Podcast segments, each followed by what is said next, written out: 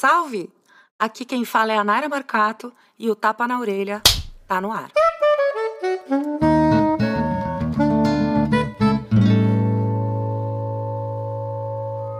Quando se fala que um artista está muito à frente do seu tempo, quase sempre se tem um bom motivo para isso. Ou muitos. E essa é a pauta da vez. Começa agora o segundo episódio sobre um dos discos mais importantes da história da música do Brasil. De Belchior, Alucinação. Eu não estou interessado em nenhuma teoria, em nenhuma fantasia, nem no algo mais, nem em tinta pro meu rosto, oba, ou melodia, para acompanhar bocejos, sonhos matinais. Eu não estou interessado em nenhuma teoria, nem nessas coisas do Oriente, astrais. A minha alucinação é suportar o dia a dia e meu delírio é experiência com coisas reais. Até aqui, no episódio anterior, nós vimos a história de um rapaz latino-americano sem grana, sem família socialmente influente e que do interior partiu para o centro geográfico do mercado fonográfico para mostrar sua canção diferente daquilo que se apresentava como culturalmente relevante.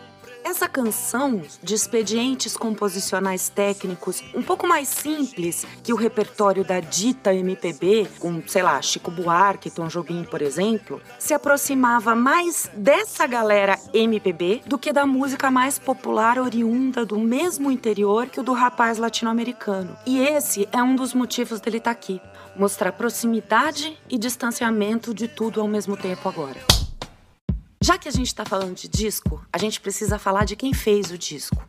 Todos os arranjos de alucinação foram feitos pelo José Roberto Bertrame, pianista guigueiro pra caramba, cara que tocou com muita gente, era uma figura de uma versatilidade estética impressionante. Sabia falar vários idiomas musicais com muita propriedade. Ele foi o idealizador do Azimuth, por exemplo. Para quem não saca, o Azimuth foi uma das bandas instrumentais mais importantes da nossa história. Lançou disco pela Milestone Records, enfim, vale procurar o som dos caras. Bom, voltando para a narrativa. O rapaz latino-americano já está lá no centro do mercado fonográfico. Sobre uma sonoridade pop, essa coisa meio Bob Dylan do sertão, ou como a gente fala lá em Londrina, um rock caipira bruto, ele tá dizendo que furou a bolha e que existe vida além dela. Se liga. A minha alucinação é suportar o dia a dia e meu delírio é experiência com coisas reais.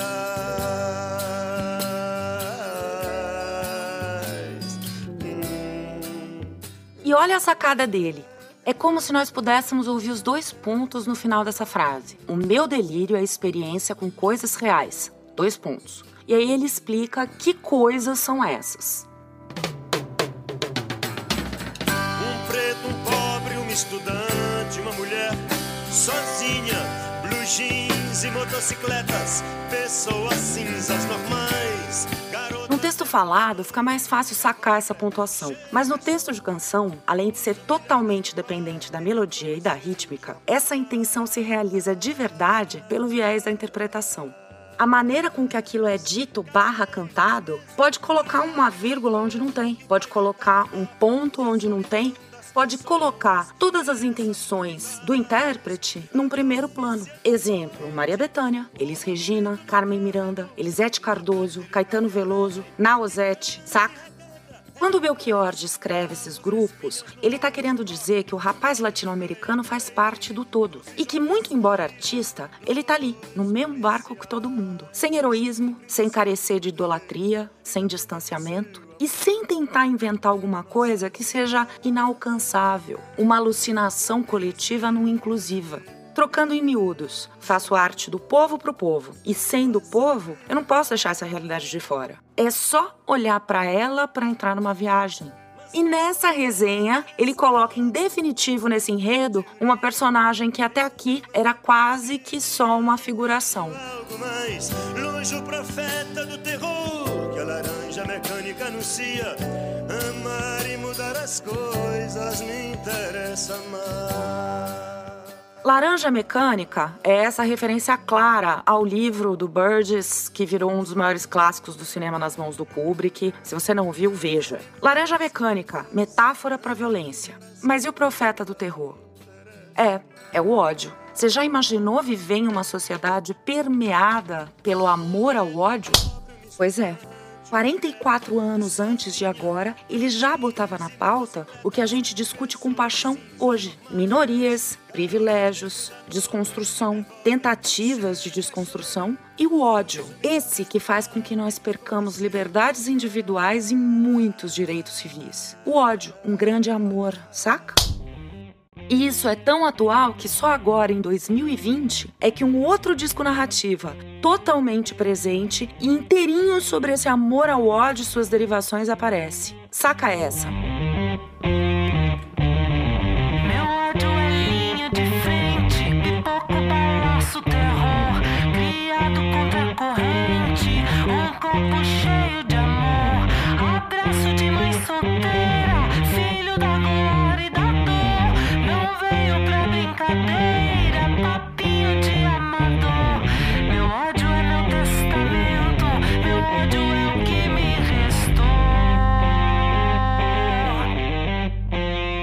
Vale ouvir inteiro esse disco que está linkado na descrição do episódio. O nome dele é Petróleo e é da fundamental Paula Mirra, com uma banda conhecida no meio musical paulistano como Dream Team, o Rui Barossi e o André Bordignon. É sobre o ódio e tem um poder impressionante de te levar até o amor como saída.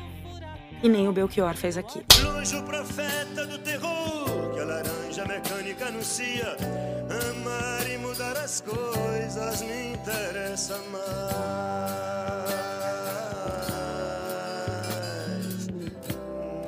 E na toada da vida como ela é, realidade presente, o amor que faz parte da força motriz de todas as mudanças, mesmo que os sonhos matinais não sejam viáveis como se pensava, não leve flores. Cante vitória muito cedo, não. Nem leve flores para a cova do inimigo. Que as lágrimas do jovem são fortes como um segredo, podem fazer renascer o mal antigo. Não cante vitória muito cedo, não. Nem leve flores para a cova do inimigo que as lágrimas do jovem são fortes como um segredo, podem fazer renascer o mal antigo. Essa balada folk country retoma a ideia da problemática do mercado com duas ações bem objetivas, e a primeira é musical. O som de uma música caipira, regional e interiorana de outro país, aquele que rege esse mercado. A segunda tá aqui. Tudo poderia ter mudado, sim, pelo trabalho que fizemos tu e eu. O dinheiro é cruel e o vento forte levou os amigos para longe das conversas, dos cafés e dos abrigos. E nossa esperança de jovens não aconteceu. E nossa esperança de jovens não aconteceu, não, não. A esperança da mudança do jovem fica velha.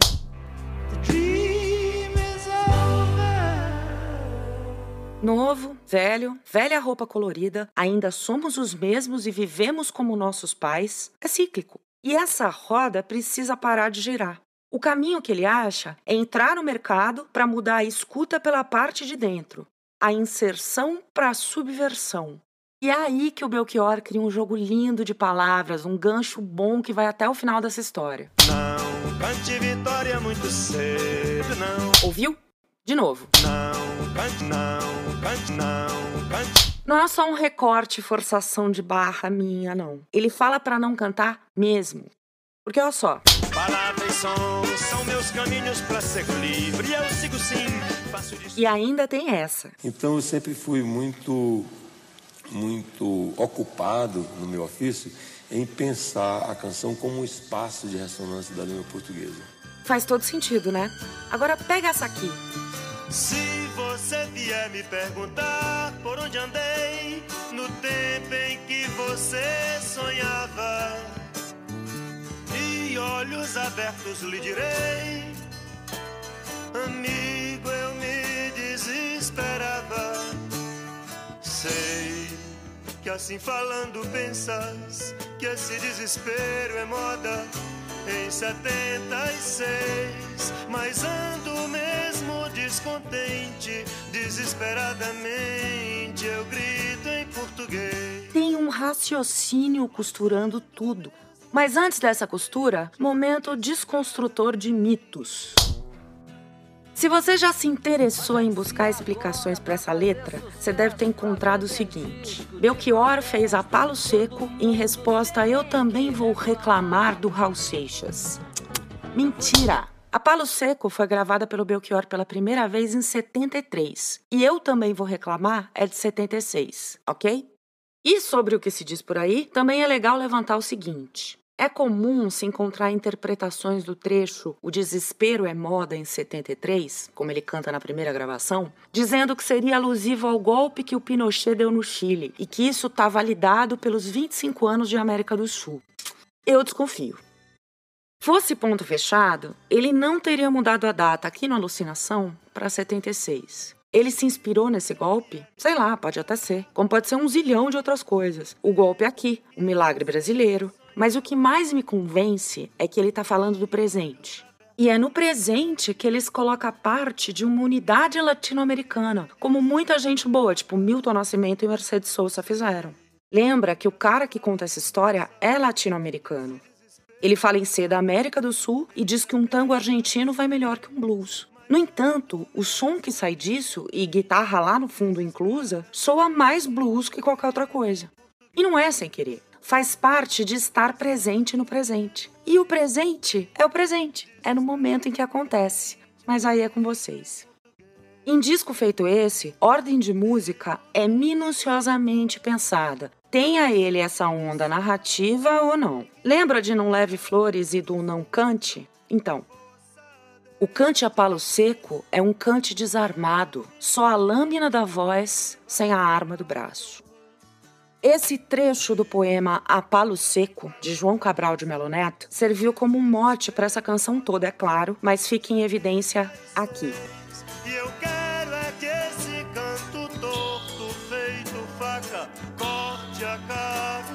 Vocês. E eu quero é que esse canto torto feito faca corte a carne de vocês. Ou seja, o cante desarmado do João Cabral é um canto torto, só a lâmina da voz, que feito lâmina barra faca, corta a carne de vocês. Apenas um rapaz latino-americano que espera que uma nova mudança em breve vai acontecer porque o que há algum tempo era novo, agora é antigo, como nossos pais. E se olhar bem de perto, como o diabo gosta, a esperança está minada por um peso de ser do povo, que lida com a realidade que mais parece uma bad trip e há de se ter cuidado para cativar, para trazer o outro para essa briga aqui que é das minorias. Não dá para cantar como se fosse nada. A voz que canta corta feito faca, porque finalmente quem não tinha voz agora tem. Então, Eu me lembro muito bem do dia que eu cheguei, jovem que desce do norte pra cidade grande. Os pés cansados e feridos de andar légua tirana. Eita, que a coisa toda fica louca agora. O rapaz latino-americano vira o jovem que desce do norte com os pés cansados de andar légua tirana. Primeira referência de cara, Gonzagão. Estrada mais comprida, o que légua tão tirana. Repara só. Eu me lembro muito bem do dia que eu cheguei, jovem que desce do norte pra cidade grande, os pés cansados. Agora escuta. Eu sou apenas um rapaz latino-americano, os pés cansados e feridos. Sacou que a perspectiva de fala mudou? Primeiro ele se apresentava, recém-chegado, cara que ouvia disco, conversava com pessoas, papo. Aqui ele já tem experiência, já tá na cidade grande há um tempo e já tem lugar de fala para apontar o preconceito que o cidadão nordestino sempre sofreu no Sudeste, para falar da violência, do aspecto social da situação. Em esquina que eu passava, um guarda me parava, pedia os meus documentos, depois sorria, examinando o 3x4 da fotografia, estranhando o nome do lugar de onde eu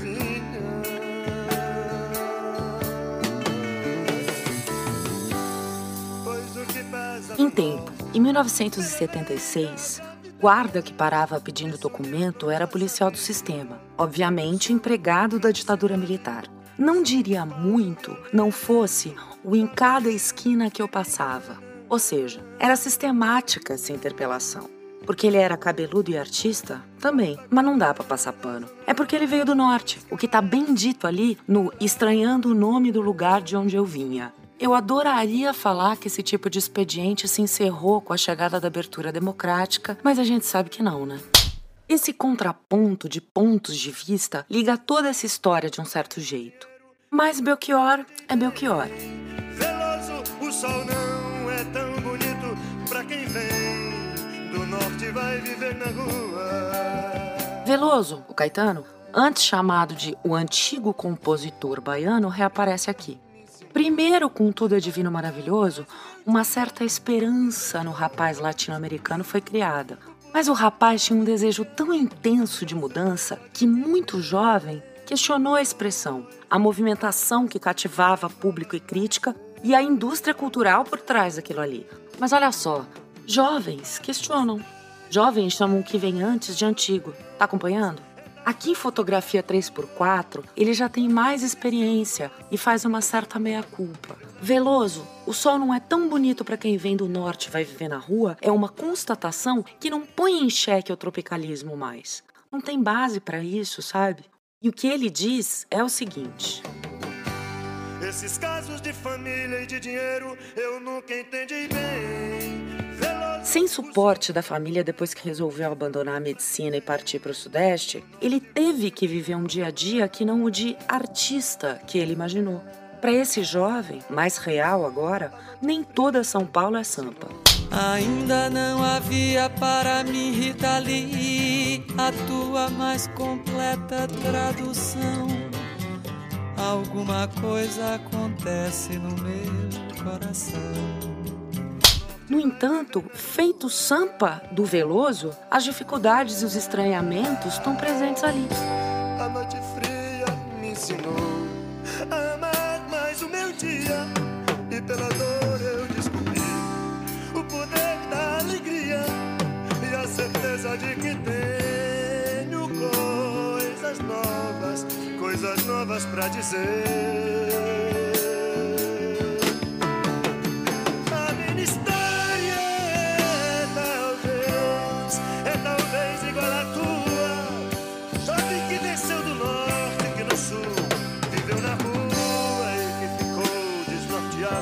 Aqui eu tive que parar. Para mim, esse é um dos versos mais bonitos do disco. Jovem que desceu do norte e que ficou desnorteado. Cara, aqui é um cara sem rumo, mas também é o sem norte. Sem o seu norte, o seu lugar de origem, sem saber que tipo de herança ele traz consigo. Talvez por isso, o nordestino que é, ele sempre diga norte em vez de nordeste. Essa obra-prima tá em outro lugar do disco também. E quando a gente fala em disco, é quase um ponto de honra falar da capa do disco. Não sei se você tá ouvindo do celular ou do computador, mas vai lá e faz uma pesquisa no Google. Alucinação, Belchior, capa. Dá pausa se precisar e volta aqui. E se por acaso você é do time que não tem como enxergar a capa, relaxa que eu vou tentar descrevê-la da melhor maneira possível. A capa é uma foto do rosto do Belchior feita pelo Januário Garcia. Diferente de uma 3x4, que é tirada de frente e tem como objetivo identificar a pessoa retratada, essa tá tirada de baixo e ele tá com os olhos fechados. Os cabelos e quase metade do rosto dele, ali onde bate a sombra, estão vermelhos, como se a foto tivesse sido pintada. De fundo, como se fosse o céu, tem um azul bem forte. As palavras alucinação e Belchior vêm no quadrante inferior esquerdo, enviesadas, com o mesmo tom de vermelho de antes e com um borrão de tinta no canto. A alucinação está toda em letras maiúsculas, Belchior, minúsculas. Vale pensar aqui que o Belchior exerceu por muito tempo seu lado artista plástico. mas na mão contrária do que reza a lenda, ele não pintou a capa. No entanto, a arte da contracapa é uma colagem entre uma foto dele e um desenho feito por ele. Em cima da foto dele, eu refotografei a foto, já é alucinação, e solarizei. Na hora que o filme está revelando, você acende e apaga a luz rapidinho. Aí a luz interfere.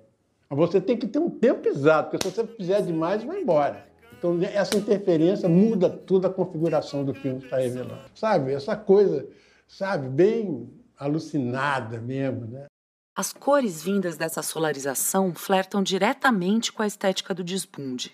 De cara já me passa a ideia de flutuação, como se ele estivesse acima do chão, muito possivelmente fora da realidade ou em um estado de alucinação. Mas enfim, o bacana aqui é levantar o seguinte: enquanto a capa faz essa onda da realidade diferente, o encarte é totalmente apontado para as críticas ao mercado. O que é o encarte? É uma nota gigante de dinheiro verde, com o rosto do Belchior no centro, dentro de uma espécie de medalhão, bem a la dólar, saca? E os dizeres embaixo: In gold we trust. De um certo jeito, o que parece contraditório sempre é uma complementação da ideia apresentada antes. Se a juventude de qualquer tempo quer demais, erra, peca pela esperança em demasia, talvez ressignificar essa realidade seja um caminho.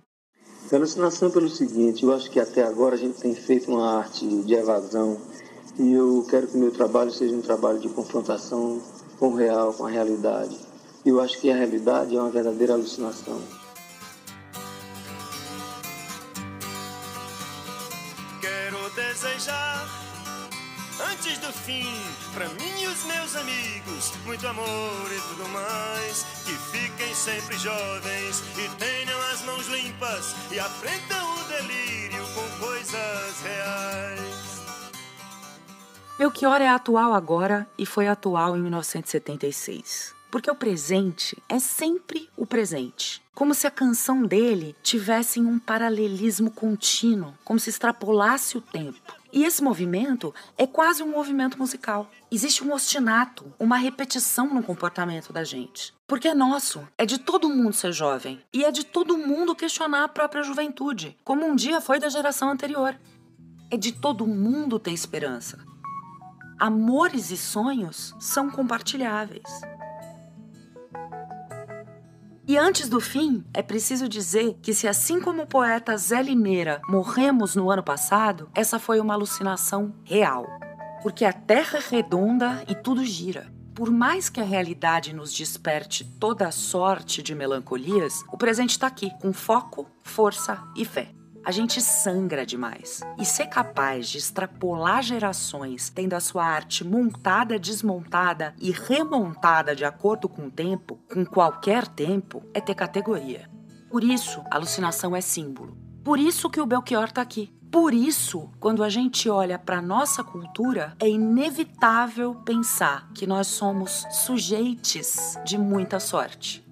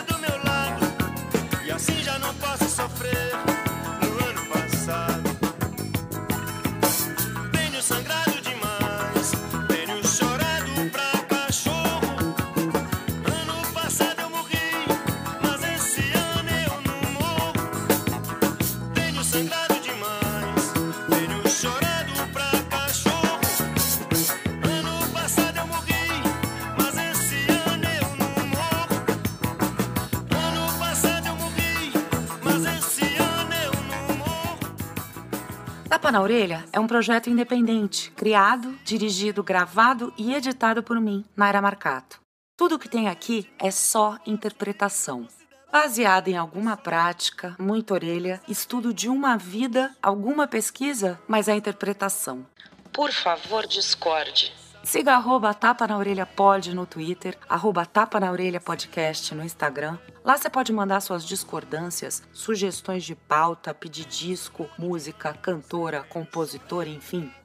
O tema de abertura foi composto especialmente para esse projeto pelo transcendental Gustavo D'Amico. Espero você no próximo episódio. A gente se escuta já já.